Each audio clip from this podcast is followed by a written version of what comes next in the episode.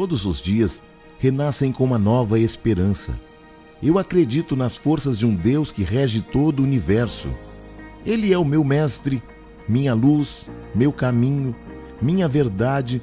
Ele é minha vida. E é por isso que eu vou cada vez mais longe. Graças a Deus. Evangelho de Marcos 16, no verso 15, diz assim: E disse-lhes: Ide por todo o mundo e pregai o Evangelho a toda criatura. Quem crer e for batizado será salvo, quem, porém, não crer será condenado. As missões procedem de Deus. Desde que Adão e Eva caíram, Deus já tinha um plano perfeito, elaborado, chamado Evangelho. O Evangelho garante a vitória do homem sobre o maligno. Assim se expressa a palavra de Deus. Então o Senhor disse à serpente: Porquanto fizeste isso, maldita serás tu dentre todos os animais domésticos e dentre todos os animais do campo. Sobre o teu ventre andarás, e o pó comerás todos os dias. Porém, inimizade entre ti e a mulher, entre a tua descendência e a sua descendência. Esta te ferirá a cabeça e tu lhe ferirás o calcanhar. Gênesis 3, 14 e 15. Esse evangelho está falando de Jesus Cristo, cuja missão foi vir e resgatar o homem da serpente. Ele é o grande missionário do evangelho da salvação. Ele é quem nos dá vida nova. É o grande veículo do amor divino que livra o homem da morte e lhe dá vida eterna. João 3,16 diz que Deus amou o mundo de tal maneira que deu o seu Filho unigênito para que todo aquele que nele crê não pereça, mas tenha a vida eterna. Jesus é o grande missionário que veio buscar e salvar o que havia perdido. Após cumprir a sua missão salvadora, ele comissionou seus seguidores, dizendo: Ide por todo o mundo e pregai o evangelho a toda criatura. Eis o plano divino para levar o evangelho para o mundo inteiro. O plano do Mestre era que todos os seus discípulos e seguidores discipulassem numa corrente contínua, dinâmica, libertando o homem do pecado e das garras do inimigo, levando-o a uma condição de filho de Deus.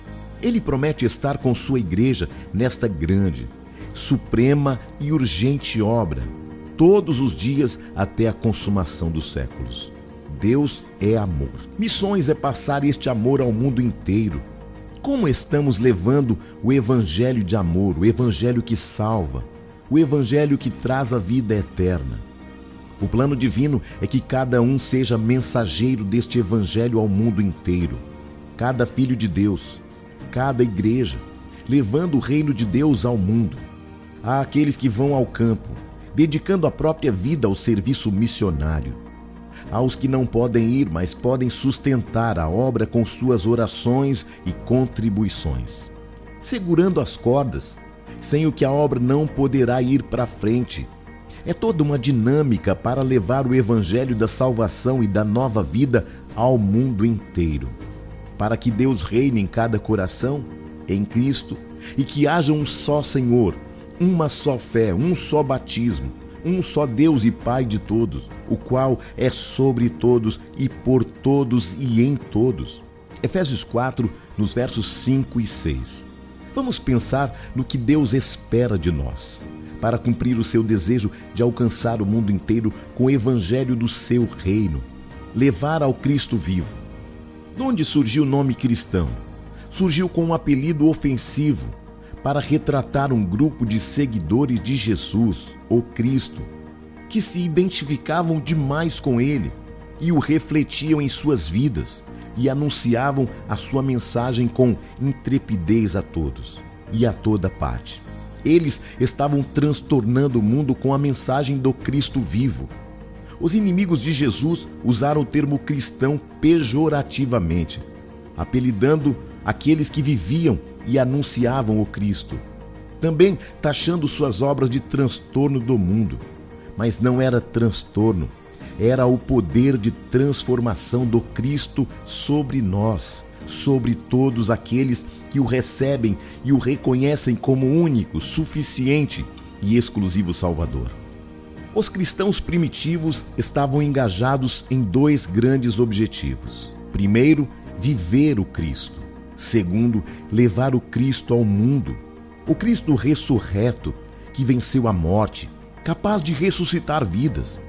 O Cristo vivo, capaz de salvar da morte e dar vida abundante, vida com qualidade. Jesus cumpriu sua missão salvadora e espera que cumpramos a nossa de ir a todo mundo, seja indo, seja sustentando aqueles que forem. Ele consumou na cruz a nossa redenção. Ele morreu por amor a nós. Sepultado, mas ao terceiro dia ressuscitou dentre os mortos, aparecendo primeiro a uma mulher, Maria Madalena, para que fosse anunciá-lo. Ela o fez mas nem mesmo seus discípulos creram em seu anúncio. Apareceu a dois discípulos no caminho de Emaús para que eles o anunciassem. Eles o fizeram, mas nem neles os demais discípulos creram. Então apareceu numa terceira vez, e agora, aparecendo em uma terceira vez, agora aos onze apóstolos, e os repreendeu pela falta de fé, e os mandou anunciar a todo mundo um Cristo vivo que liberta dos demônios. A primeira pessoa a anunciar a Jesus foi uma mulher de quem ele expulsou sete demônios. A mulher não tinha muito valor no Império Romano. Menos crédito tinha uma mulher de má fama, como Maria Madalena. Mas ela converteu-se verdadeiramente ao Cristo e ele a libertou. E quis que fosse ela a primeira pessoa a anunciá-lo ao mundo. O Cristo nos transforma para que nós possamos levar a transformação ao mundo. O Cristo que nos salva, para que nós possamos levar a salvação ao mundo. O Cristo que nos vivifica, para que possamos levar uma vida nova ao mundo. Um Cristo que nos liberta, para que possamos levar a libertação ao mundo. Lúcifer e seus anjos caídos estão levando o mundo à ruína, à destruição, à morte. Urge, portanto, que obedeçamos ao mandado do Mestre. Ninguém deu crédito a Maria Madalena, mas ela anunciou ao Cristo vivo. Ela tinha uma experiência de vida, de transformação, e por isso não hesitou. Vamos levar ao mundo inteiro a mensagem que liberta, que salva, que cura, que dá vida eterna. Anunciemos a Jesus Cristo, um Cristo vivo que alegra os entristecidos, Jesus ressuscitou de madrugada, já pela manhã, como o dia que vem anunciando o fim da noite, ele ressurge da sepultura, vivo e vitorioso. Era o primeiro dia da semana, que passou a ser o domingo, o dia do Senhor, o sábado da nova aliança. Os discípulos estavam tristes e chorando. Mas por quê? Porque estavam pensando que estavam vivendo um Cristo morto. Suas almas estavam sombrias, escuras, de luto. Mas agora surge a estrela da manhã, o dia do Senhor que se levanta do túmulo, glorioso, triunfante, para nunca mais morrer. Surge como um sol que se levanta por trás das montanhas no horizonte, anunciando um novo dia. Maria Madalena foi levar esta notícia, esta boa nova. O Cristo vive, eu o vi.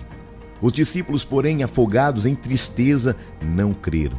Maria Madalena, porém, estava feliz, estava alegre. Seu rosto refletia a visão do Cristo vivo. Ela transbordava de alegria e anunciou Cristo que alegra os tristes. Jesus, salvação e alegria dos homens. Um Cristo vivo que caminha conosco, que caminha em nós, que está sobre nós, Emanuel. Deus conosco, Deus em nós.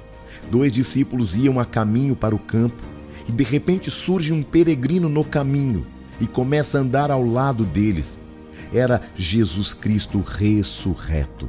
Era o Cristo vivo. Eles iam para a aldeia de Emaús, cerca de 12 quilômetros de Jerusalém. Eles iam comentando os últimos acontecimentos, a morte de Jesus estavam entristecidos com a morte do seu mestre. Iam refugiar-se no campo.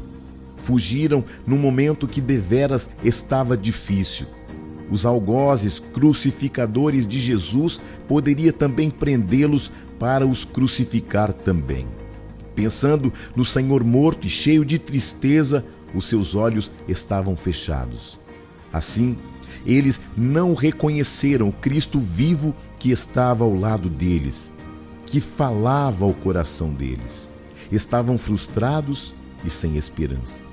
Diziam a aquele peregrino: Verdade é também que algumas mulheres do nosso meio nos encheram de espanto, pois foram de madrugada ao sepulcro e não acharam seu corpo. Voltando, declarando que tinha sido uma visão de anjos, que dizia estar ele vivo. Perto da aldeia, dois discípulos pararam. Cristo, que ia com eles, fez como quem iria continuar a jornada. Mas já a sua santa presença os tocara e eles pediram: Fica conosco, porque é tarde e já declinou o dia. E então Jesus entrou para ficar com eles. Na hora da ceia, os dois discípulos convidaram o peregrino, pois não sabiam ainda que se tratava de Jesus, para sentar-se com eles à mesa.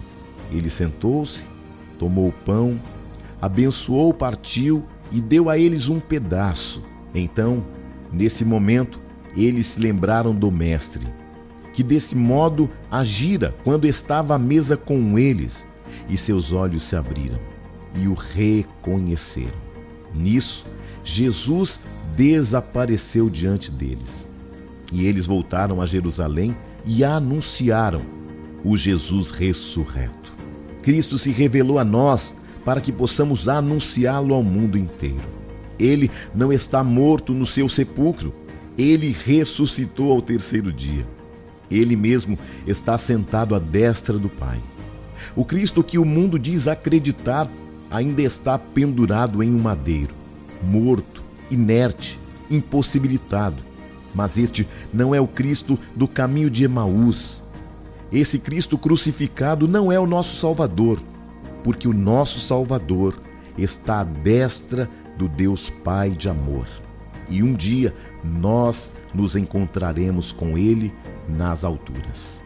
Que esta palavra possa gerar fé em seu coração, que esta palavra possa impulsioná-lo a falar de um Deus de amor que salva, que cura, que liberta, que se aproxima de nós, um Deus que nos amou antes mesmo da fundação do mundo. Que esta mensagem traga a você uma responsabilidade espiritual de anunciar aquele que vive eternamente. Amém. Eu sou o Bispo Júnior Neri. Graça e paz.